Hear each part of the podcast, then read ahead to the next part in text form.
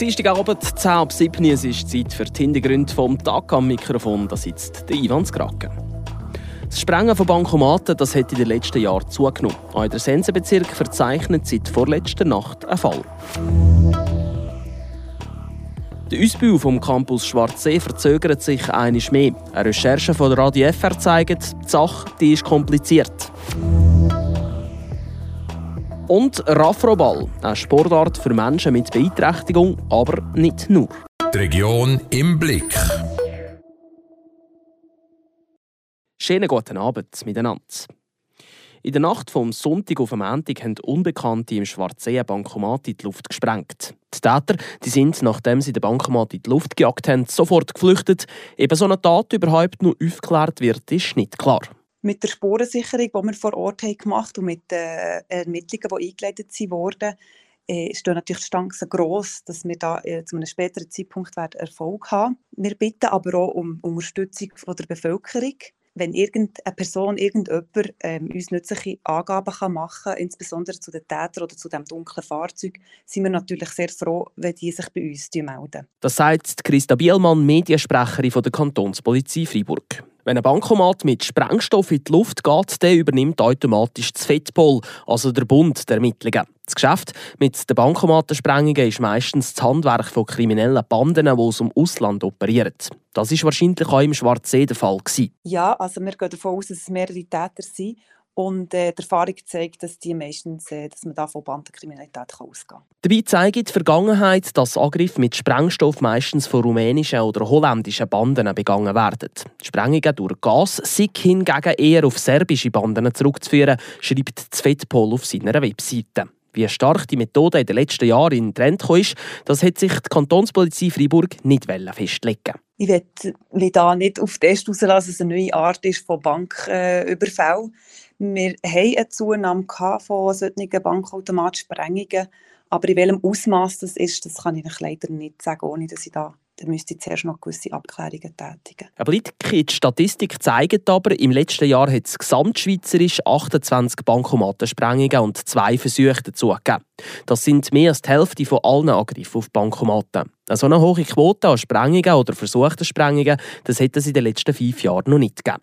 Im Fall der Sprengung im Schwarzsee laufen die Arbeiten von der Spurensicherung. Wir wissen natürlich momentan von der Spurensicherung her, die muss zuerst noch ausgewertet werden und da, das gibt natürlich noch einiges zu tun. Auch ermittlungstechnisch gibt da noch, noch einiges auszuwerten das ist wirklich relativ schwierig zu beurteilen, ob das Wochen, Monate wird in Anspruch nehmen und auch wenn man am Anfang keine ähm, Erfolg kann verzeichnen kann, sobald man wieder einen neuen Hinweis bekommt, können die Ermittlungen immer wieder aufgenommen werden. Soweit Christa Bielmann, Sprecherin von der Kantonspolizei Freiburg. Es ist schon fast eine ewige Geschichte um den Ausbau vom Campus Schwarzsee und seit dem letzten Freitag ist klar, das ganze Projekt das verzögert sich einiges mehr. Der Grossrat der hat nämlich die Debatte dazu auf November verschoben. Campus Schwarzsee, Ausbau, Dreifachturnhalle, da fällt euch immer wieder der Name vom Schwarzsee schwingend. Aber was hat das überhaupt miteinander zu tun? Der Tobias Brunner ist für Radio FR auf Recherche gegangen. Vor einem Monat ist bekannt worden, der Kanton als Besitzer vom Campus wird das Schwarzsee schwingend ab 2027 nicht mehr auf dem Campusareal haben. Die Rasenfläche auf dem Areal die ist nach dem Schwingen nämlich je nach Wetter für ein paar Wochen nicht benutzbar. Der Kanton hat darum vor kurzem den Vorschlag gemacht, auf dem Parkplatz neben dem Campus eine Kunstrasenfläche anzulegen. So wäre es schwingend auf dem Campusrasen kein Problem mehr. Das Budget dafür 1,3 Millionen. Dieser Betrag kommt zu den gut 18 Millionen dazu, die für den Bau der neuen Dreifach-Sporthalle und die Sanierung von bestehenden Gebäuden vorgesehen ist. Der Mitte-Grossrat Hubert Dafflon hat vor der geplanten Debatte stellvertretend für alle Grossratsfraktionschefs gesagt. Mesdames, Messieurs, des fois il faut oser dire, nous sommes pas prêts pour prendre les bonnes décisions. Je, nous ne sommes pas prêts. Et je pense qu'il est le grand temps de reporter seulement d'un mois. Wir sind nicht bereit und verlangen das Geschäft um einen Monat in die November-Session zu verschieben. Eine grosse Mehrheit hat zugestimmt. Widerstand gegen den Vorschlag von einer Kunststraße auf dem Parkplatz neben dem Campus gibt es unter anderem vom Plafeyer Sadik und Mitte-Grossrot Daniel Bürtel. Man hat Diskussionen mit dem Kanton gestartet, aber Neben dem gibt es natürlich auch zu prüfen, noch, ist das Kunstrasenfeld benötigt? Ist es einem sinnvoll, dass man das baut? Hat es den Bedarf dazu? Außerdem will Daniel Bürtel nicht, dass eine eventuell neu angelegte Rasenfläche auf einen Parkplatz neben dem Campus kommt. Man sind auf die 300 Parkfelder dort angewiesen. Außerdem müssten auch die laufende Ortsplanungsrevision und weitere Projekte in der Nähe vom Campus in die Planung einbezogen werden. Der Staatsrat und Sportdirektor Romain Colo zeigt sich für die Lösungsfindung offen und sagt, Jetzt muss man mit den Gemeinden sprechen, äh, ob das noch eine Möglichkeit äh, neben dem Campus auf ein Feld, die äh, gehört die, die Gemeinde. Im nächsten Monat wird sich also zeigen, welche Kompromisse gefunden werden. Dass sich der Ausbau vom Campus Schwarzsee verzögert, ist bei weitem nicht das erste Mal.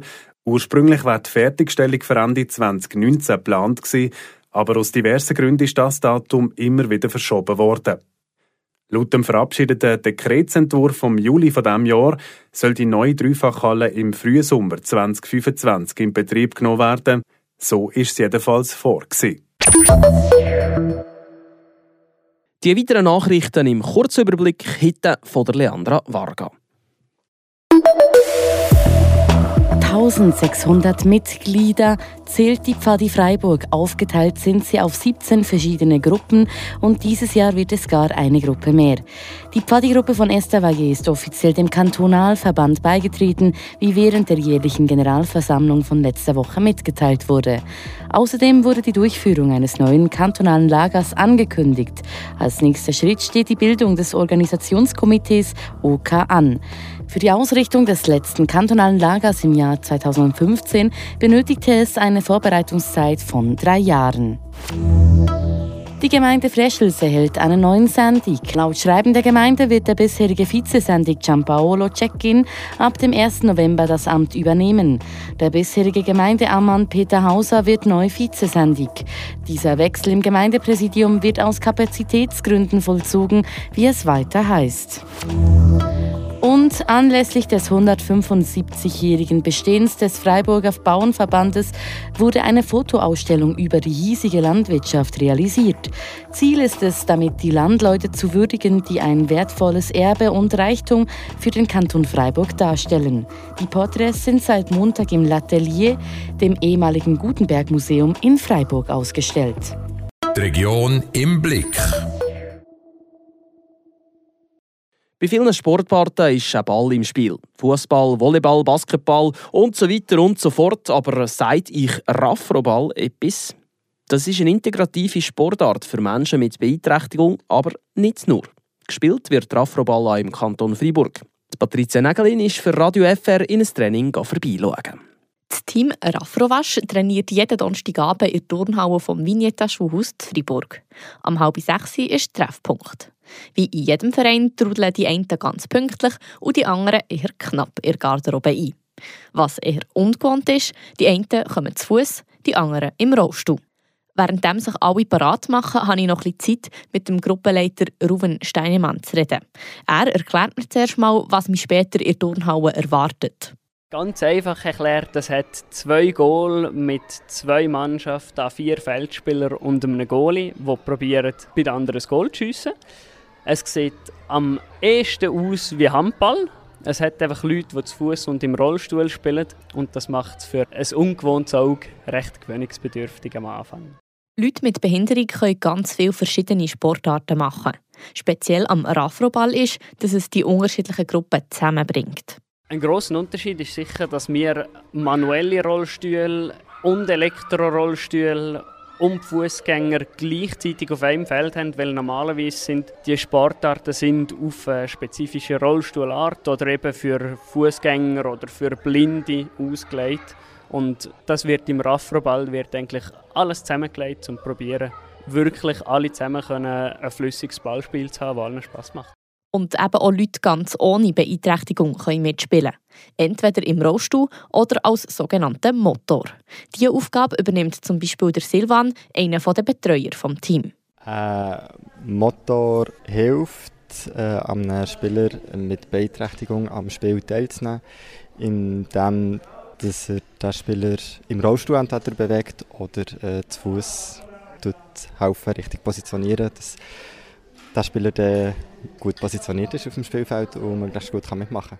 Die Spieler sind also auf dem Feld manchmal als Zweierpärchen unterwegs.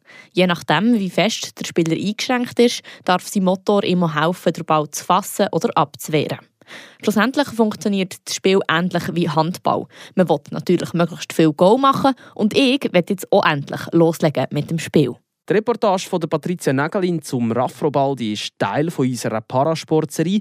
Weitere Teile rund um den Parasport im Kanton Freiburg das findet ihr auf frapp.ch und auf der App Frapp.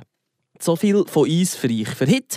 Im Namen des ganzen Radio FR-Team danke ich ganz herzlich fürs Zuhören und wünsche euch einen schönen Abend. Bleibt gesund und bis morgen. Am Mikrofon war der Ivan Skrake. Das bewegt heute Freiburg. Freiburg aus seiner Geschichte. Ging auf frapp.ch.